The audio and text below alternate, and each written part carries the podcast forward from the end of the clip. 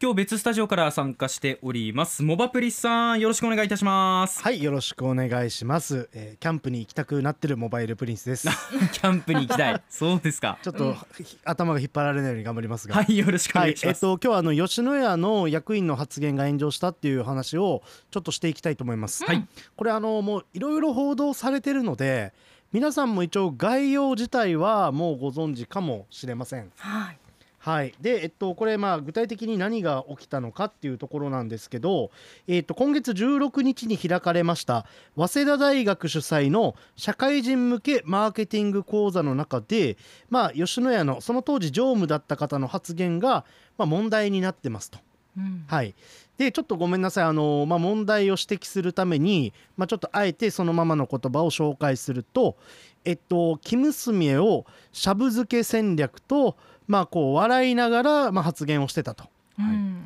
田舎から出てきた右も左もわからない若い女の子を無垢生肉なうちにえ牛丼中毒にすると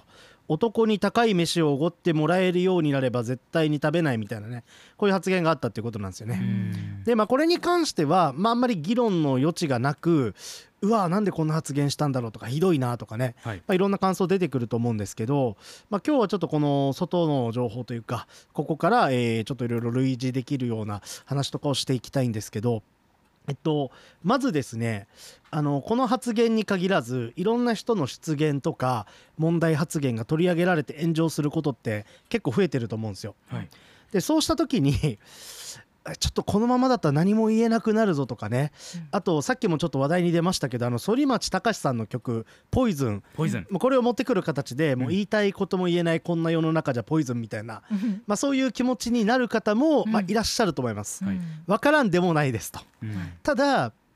やっぱり言葉ってすごく難しいんですよ。うん。時代によって、えーまあ、囚われ方も違うし前後の文脈とかそれを、えー届ける相手との関係性とかこういったものによってもすごく変わってきて、うん。で時には、まあ、相手を勇気づけたり励ますとか元気づける役割もあれば、まあ、時には傷つけたり悲しませたり、まあ、そういう効果もあるわけですよね。はい。で本当に使い方間違えると、まあ、これが侮辱罪とかですね、うん。名誉毀損とか、まあ、今回の発言は、まあ、直接的に何か法に触れるようようなものではないんですけど使い方間違えるとそういうことにもなってしまうのでやっぱりまあ言いたいことも言えないこんな世の中じゃって気持ちはわかるけどでもやっぱり考えていかないといけないと。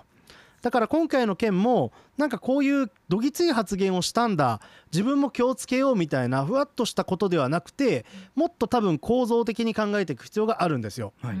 でちょっとまずいくつか論点あるんですけど今回なんでこんな発言が飛び出したのかなっていうことで考えるとちょっと推測にはなるんですけど私はこれこの講座の中でこのじゃあ講師の方と受講者の方でちょっと多分ね講師の方は共犯関係を作りたかったんじゃないかなとすごくちょっと思ってます。でこの共犯関係っていうのが何かっていうことなんですけど、えっと例えば、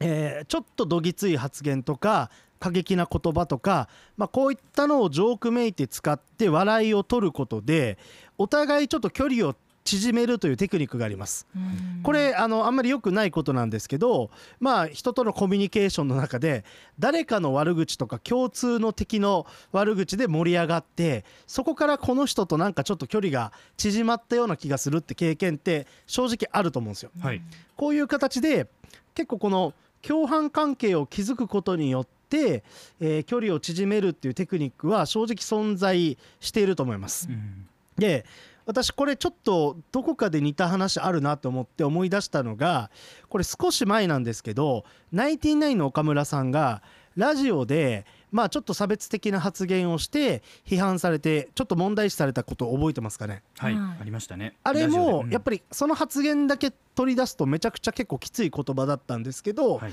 正直深夜ラジオっていうのはある種このパーソナリティの有名な芸人さんとリスナーさんの、まあ、共犯関係を出すためにそういう、まあ、どぎつい下ネタとかですね、はい。まあ、こういうことを結構使うことがまあありますと。うんでこの共犯関係である程度感覚が麻痺してくるとやっぱりまあラジオの場合は地上波。で今回の場合もまあすごい大きい企業のまあ役員の方がまあこういうね有料の講座とはいえですねまあちょっとこの自分の会社の肩書きを使って仕事してる場での発言だったっていうことでまあそういうところでも出てきてしまうのかなと思います。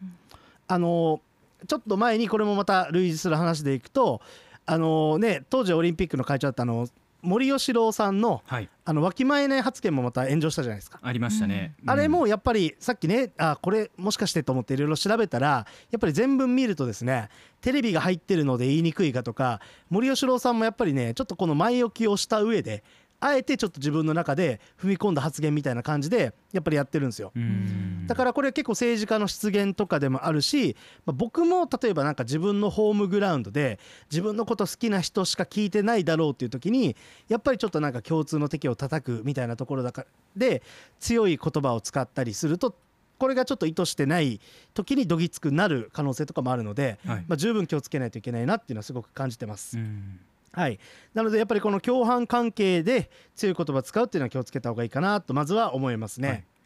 でもう一つですね言葉の意味っていうことで考えると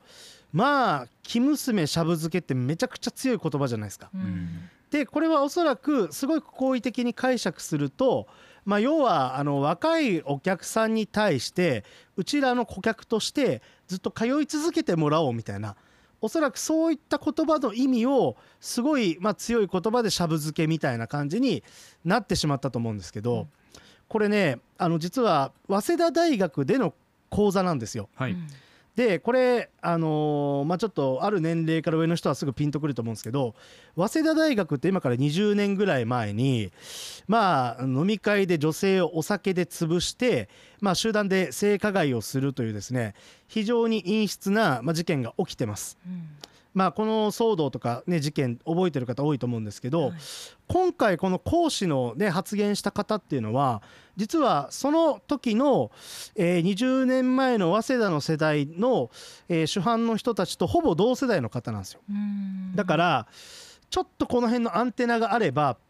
おそらく気づいててちょっとやっぱりこの場所でこういう女性をかなり、えー加害というかする発言がどんな意味を持つのかとか、その辺はもう少しちょっと考えてもよかったんじゃないかなっていうところはすごく思いますね。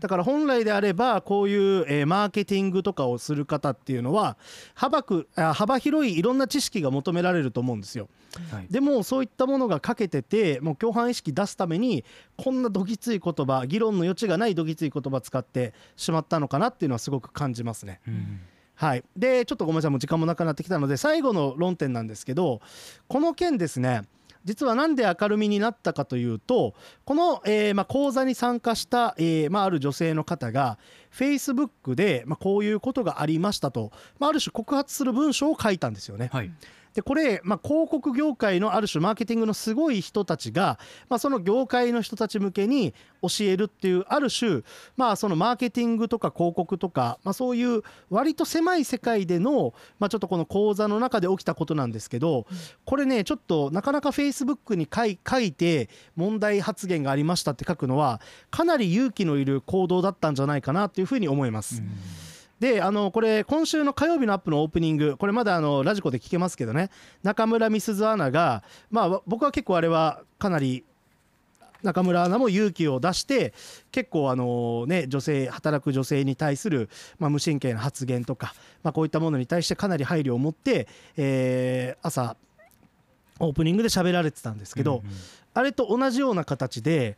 えっと、私たちの日常の中にあるこれってどうなんみたいな発言に対して勇気を持って声を上げるっていうのは本当すごいと思うんですよ。はいだから自分がこういう発言をしないっていうのはまあ大前提であると同時に、えー目の前でそういう発言が飛び交った時に自分はどう動けるかっていうところもちょっと考えるべきちょっと事案だったなというふうに思ってます。まあ、一つのね大学という教育機関が開催する場でああいうことが起きてしまったっていうのは、ね、そこは本当に重く受け止めなきゃいけない部分だなということを感じますし、うん、同時にモバプリさんおっしゃったように自分たちの発言身の回りで起こっていることもしっかりと注視しなきゃいけないなっていうのは強く感じましたね。モバプリさんありがとうございました。はいありがとうございました。アップのポッドキャストを最後までお聞きいただきありがとうございました。生放送は平日朝7時から FM921 AM738 RBC ハイラジオ。からはラジコでお楽しみください。